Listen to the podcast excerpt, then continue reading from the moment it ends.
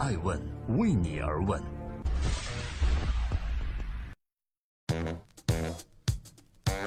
这里是正在播出的《爱问每日人物》，每天分享一个风口浪尖的商业人物八卦。我是爱成，今天共同关注李彦宏反思过后，百度医疗竞价排名再次出现了问题。李彦宏说：“网民希望我们百度做的事儿啊，我们就应该顺应民心和民意，积极承担社会责任。哪些钱可以赚，怎么赚，关键时候高管和员工如何做出选择。这些问题时刻都考验着我们的商业道德和行为规范。”确实，在百度过去的一年多时间里，曾经遭受过两次严重的信誉危机事件，一次是去年一月份的血友病贴吧事件，一次是魏则西事件。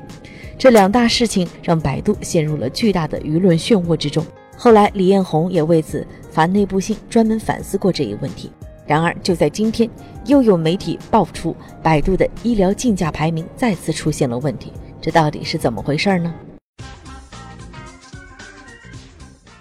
正在播出的是《爱问每日人物》，记录时代人物，讲述创新创富。今天我们扒一扒百度与百度医疗的那些问题。在今天，根据《中国青年报》的报道，一名鼻炎患者在通过百度搜索找到了一家医院进行手术后，出现了情绪异常，最终坠亡。于是，患者家属将医院和为该医院提供竞价排名服务的百度告上了法庭，索赔六十七点四万元。患者家属认为，患者到医院进行治疗是被该院在百度投放的有偿竞价排名所引导的。百度与医院的过失共同造成了患者的死亡。在报道中还称，家属一方委托的司法鉴定意见显示，医疗的行为过错和患者死亡后果存在间接的因果关系。但是，患者死亡和百度之间的关系还需要进一步证明。如今，百度只要和医疗这个字放在一起，总会牵动公众敏感的神经。在二零一七年，百度也已经不是第一次与医疗再次牵扯在一起了。要说到百度的医疗竞价排名之前，首先要分得清楚，百度自己的互联网医疗业务和搜索竞价排名业务是两块不同的业务。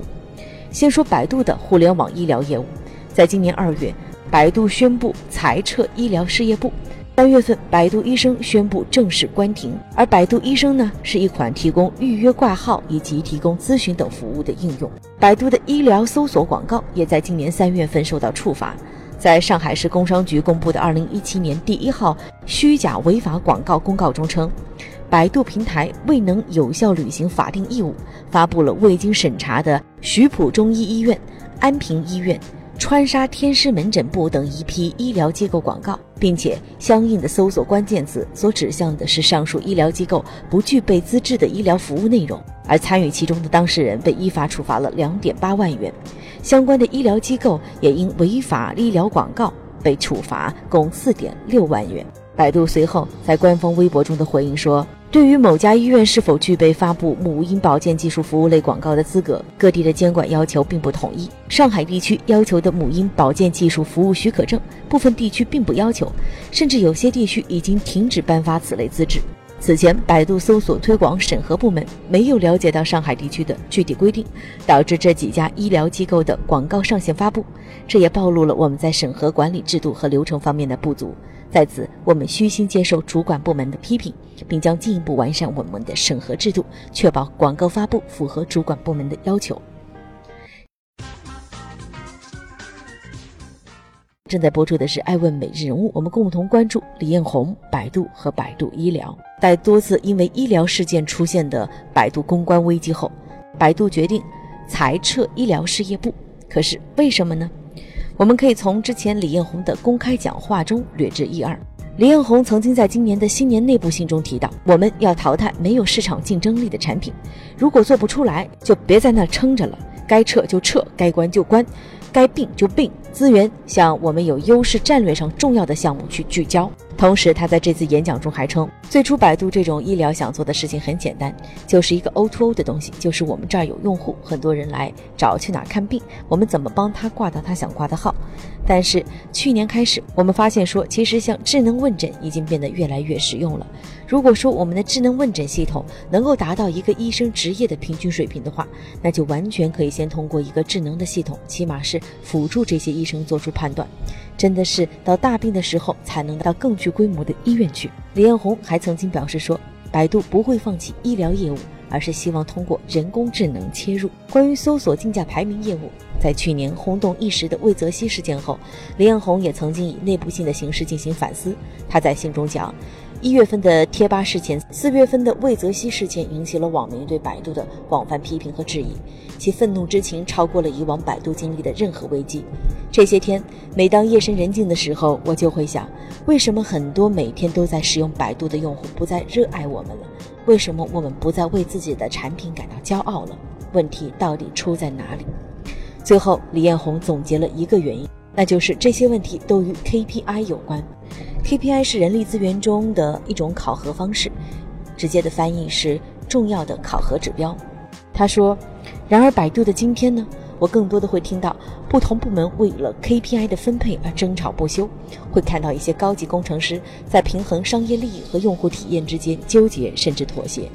用户也开始质疑我们商业推广的公平性和客观性，吐槽我们产品的安装策略，反对我们贴吧、百科等产品的过度商业化。”因为从管理层到员工对短期 KPI 的追逐，我们的价值观被挤压变形了。业绩增长凌驾于用户体验，简单经营替代了简单可依赖。我们与创业初期坚守的使命和价值观渐行渐远，并且李彦宏还在心中说的那句著名的话：“如果我们失去用户的支持，失去对价值观的坚守，百度离破产就真的只有三十天了。”在今天爱问每日人物的最后，欢迎各位微信搜索“爱问人物”微信官方账号，或者百度搜索我们，更多日播爱问每日人物、周播爱问顶级人物的对话节目，期待与您相逢。回到今天的每日人物主角李彦宏，他在反思中认为，过分的公司追求 KPI 会导致忽略价值观。对于 KPI 的考核，其实一直是一个受到争议的话题。因为有些事情是无法被 KPI 考核出来的。有一个例子就是一种有高风险的手术，如果给医生制定关于这种手术死亡率的 KPI 考核的话，那么医生如果想要完成 KPI，最好的办法就是不做或者少做这种手术。这样做，医生虽然可以完成，但是这会给急需要做这种手术的病人带来更大的伤害。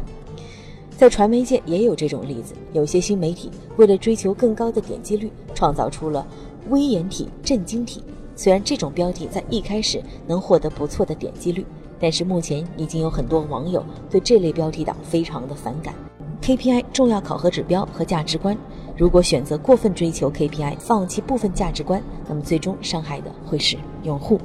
感谢您的聆听和陪伴，我是海城爱问的创始人，爱问为你而问，让内容有态度，让数据有伦理，让技术有温度。我们明天再见。